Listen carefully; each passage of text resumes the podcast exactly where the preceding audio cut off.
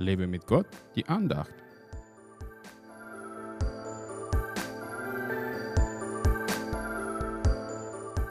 Befreit den Geringen und Bedürftigen, er rettet ihn aus der Hand der Gottlosen.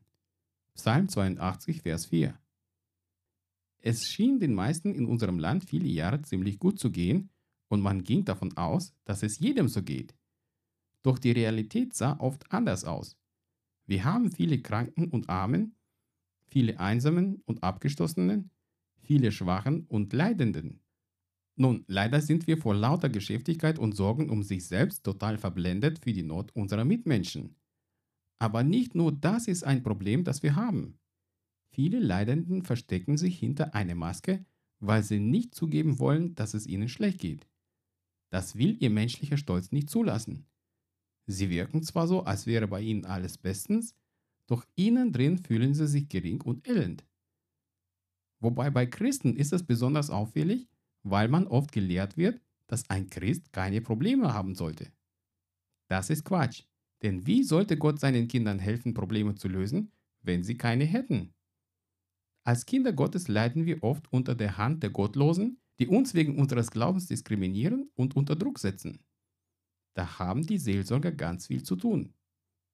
Gott kann uns aber aus der Hand unserer Bedränger befreien. Das ist die gute Nachricht heute für alle, die gemobbt und verfolgt werden. Offenes Ohr und offenes Herz von unserer Seite aus kann so manchem Geringen und Bedürftigen helfen. Jesus wusste zwar, was manche Menschen für ein Problem haben, aber er hat sie zuerst gefragt, wo es ihnen etwas fällt, und erst dann hat er sie geheilt. Er wollte, dass sie ihm ihr Problem kundtun, dass sie mit ihm reden.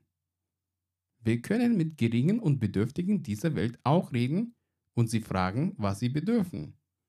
Selbst wenn wir selbst nicht in der Lage sind zu helfen, können wir sie zumindest an die Leute vermitteln, die es können.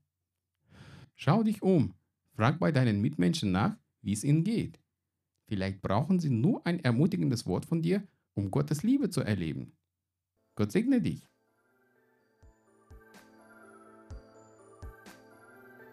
Hat dich diese Andacht ermutigt? Dann teile sie unbedingt weiter, damit auch die anderen ermutigt und gestärkt werden können. Brauchst du noch mehr Ermutigung? Dann abonniere meinen Blog www.werglaubtdersieg.de. Werde auch ein Teil meiner virtuellen Gemeinde und registriere dich unter www.einfachkirche.de. Ich freue mich auf dich.